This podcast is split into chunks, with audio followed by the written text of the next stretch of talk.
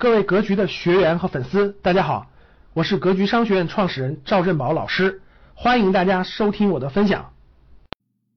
最近一段时间呢，房产，特别是一八年以来，中国的整个房地产市场呢，可以说是已经被限制住了。咱们中央的政策呢是房只住不炒，所以呢，资金呢，一个是呃以前炒房的很多资金进不去了，第二呢是。出来的一些资金或者新增加的一些资金呢，想炒房呢几乎没有空间了，所以呢，这些资金呢没有什么地方可去。股市呢是整体一直不振啊，没有说是大规模的上涨的这个牛市没有来临，好公司呢并不多，所以呢其实有大量的资金呢不知道该去干什么，所以趴到了这个银行的这个账户里，可以说是在储蓄账户当中吧啊赚着比较低的利息。这时候呢，很多人士呢，可以说是咱们国内的中产阶级人群，包括高净值人群啊，就把那个目光呢，纷纷转向了海外。那海外的月亮更圆嘛，所以呢，受过去很长一段时间这种文化的影响呢，国内的有产一族吧，逐渐的想把投资的目标转向了海外投资。国际资产的配置呢，确实也是个大势所趋。在整个大背景上啊，中国经济体量已经达到今天这个世界第二大的经济体量。然后呢，我们出国每年旅游的人数呢，也可以说是世界第一。所以呢，在这个大背景下呢，出海外配置资产呢，其实确实也是一部分人的一个实际需求，也是一个合理的资产配置的一个需求。但是呢，这里面呢，很多人，特别是咱们的中高净值人群啊，在这个地方很多都栽过坑。所以呢，今天呢。可以从大类上给大家梳理梳理海外投资的那些坑啊，让大家呢至少提个醒儿吧，注意这些海外配置有哪些坑。其实海外配置上面呢，中国人爱买房子啊，这个到哪儿的都知道啊，中国人爱买房子，所以说在这个海外房产上是作为第一选择的。甭管是大家远赴美国、加拿大、澳大利亚这种买房，还是近的东南亚等等的买房啊，这个可以说是过去几年一直是个热点啊。那房产投资其实坑是比较多的，为什么呢？因为这个咱们整个环境呢，就整个这个法律法规不一样，各地的政策不一样，特别是啊，房产投资最重要的就是税费的不同，而造成了很大的不同。那按我们国内今天的眼光看，哇，一线城市、二线城市房价动辄几百万，对吧？那一到国外一看，哇，好多地方好便宜啊。啊，一个便宜，你看人家澳大利亚的房子，你看人家那个美国房子，看东南亚的房子，对吧？这么便宜，所以它有投资价值。No No No No，这个地方是大家最应该慎重的啊。投资任何东西，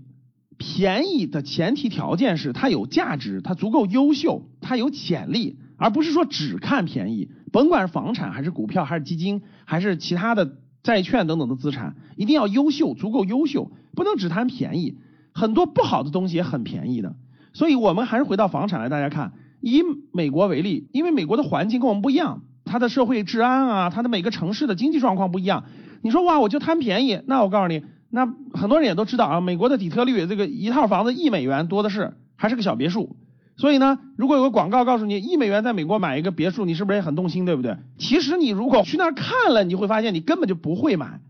为什么呢？那个房子虽然相当于一美元，但是它要缴的税费、管理费等等的，那是非常高的。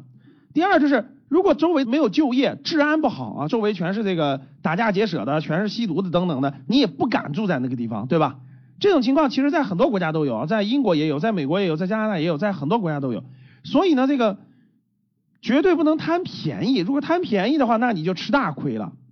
也不能轻易相信啊，有些咱们海外房产的中介在宣传的时候呢。第一是容易夸大房产的优点，第二呢是容易隐藏掉一些它的有问题的地方，比如说物业费呀、律师费呀、维修费呀、房产费呀、保险费呀、管理费呀等等这些费用你都是要交的，不交的话这房产都会收回的。所以如果把这些都算进去，那你的持有成本跟国内买个房子那是远远不一样的啊，那差别非常之大。有的呢号称可以包租，对吧？就是说你买了以后我给你包租。特别是很多旅游的城市的那种包租，其实也不能轻易相信的。这里面呢有很多的问题，所以呢，关于海外房产的投资呢，总体上呢是一句话，就是还是要看是否足够优秀，是否有潜力啊。你不能只看它便宜，一定要看它这个周围是否人口增加，大家是否安居乐业，然后有没有就业的机会，然后呢，这个呃未来人口是否流入等等，这些都是要考虑的。如果不考虑这些基本的东西，随便去海外买房的话，那那个坑那可是大了去了。第二个，那个我在我的课程当中呢，其实也详细的提到过一些海外投资的一些有问题的地方，所以大家结合起来一起学习。海外还有一个就是金融投资，海外的这种金融资产的投资，各位风险要比国内的大得多，因为监管是不一样的，然后产品也是不一样的啊。国内的资金想投资海外的这个金融资产呢，一般资金要变成外汇，对吧？然后还要购买国外的一些金融产品，这些金融产品呢，很多都是金融衍生产品，其实说白了你根本就不理解，你也看不懂的。很复杂，很复杂啊，绝对不是简简单单的债券啦，或者指数基金啦，或者股票这些，有非常多的金融产品，真的是眼花缭乱，你连懂都不懂。如果你随便买的话，那风险是非常非常之大的，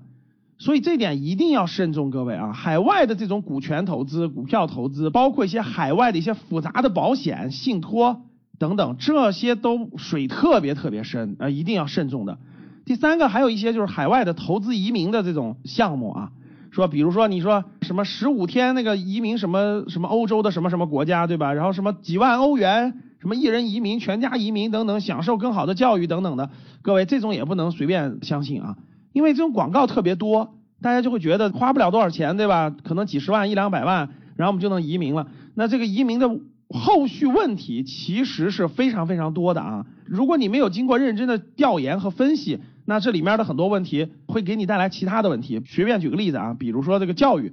教育这块呢，有些小国家它的语言并不通用，比如说他用的是拉丁语或者用的是某种小语言。你说你去了感觉占便宜了，然后好像是那个免费的教育，但其中呢，你学的这种语言关你都过不了，可能学完了未来也没法用。你想想你要上大学上高中用的小语种这种的话，你其实限制了你未来很多的发展的。所以呢，还是要结合很多的实际情况去考虑的。还有一个就是各个国家呢，它的政策也是频繁变化的啊。有时候呢，这个你办理这个移民啊或什么的时候，感觉是这样的，后来政策一变，其实几年下来可能完全是不是那样的，可能你的这个资金也都损失了。再加上那个中国蒸蒸日上是未来最好的国家，是你乱移民，你不觉得会损失掉更好的机会吗？所以还是要慎重考虑的啊。综上所述，各位，我觉得啊，信息不对称呢是大家面临的最大的一个问题。我们毕竟不生活在海外，就跟我们买公司一样，你对这个公司根本就不了解，四五千家公司，你对它根本就不了解。你说你买它的时候，是不是不知道它里面的财务风险啊、业务风险啊、行业风险等等，是不是都不知道？